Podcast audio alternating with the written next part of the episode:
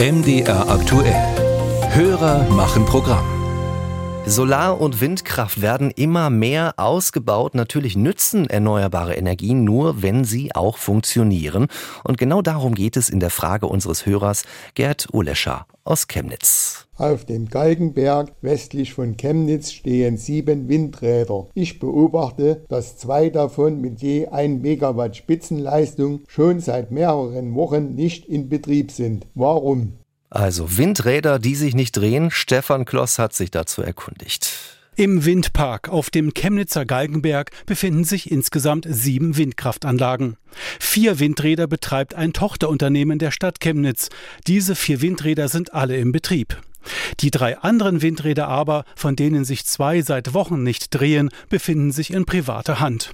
Betreiber ist die Firma Energy 20 Plus, die wiederum zum Unternehmen AS Green Consult gehört, das in Niedersachsen registriert ist. MDR aktuell hat mehrfach telefonisch und per E-Mail versucht, das Unternehmen zu kontaktieren, um herauszufinden, warum zwei der drei Windräder ganz offenbar nicht in Betrieb sind. Lange kam keine Antwort. Dann plötzlich vom Geschäftsführer nur ein Satz per Mail.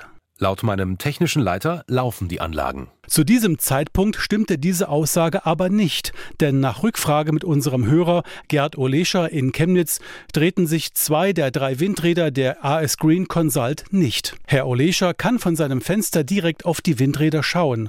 Dann, überraschend, wieder ein paar Tage später, meldet unser Hörer eine neue Entwicklung.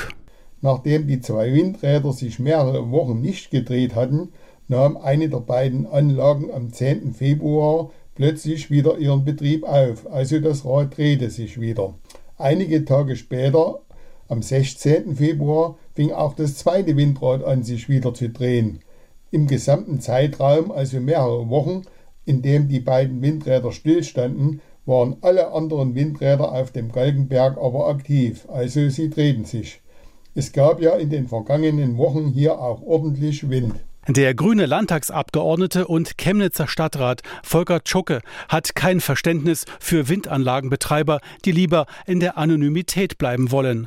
Auf eine Anfrage von MDR aktuell teilt Tschucke schriftlich mit. Grundsätzlich spricht einiges für eine Beteiligung von Bürgerinnen und Bürgern sowie den Kommunen an Bau und Betrieb von Windenergieanlagen. Denn dadurch entsteht ein unmittelbarer Mehrwert vor Ort und eine höhere Transparenz. Mitunter müssen Windkraftanlagen repariert werden oder sie werden vom Netz genommen, wenn zum Beispiel zu viel Strom erzeugt wird.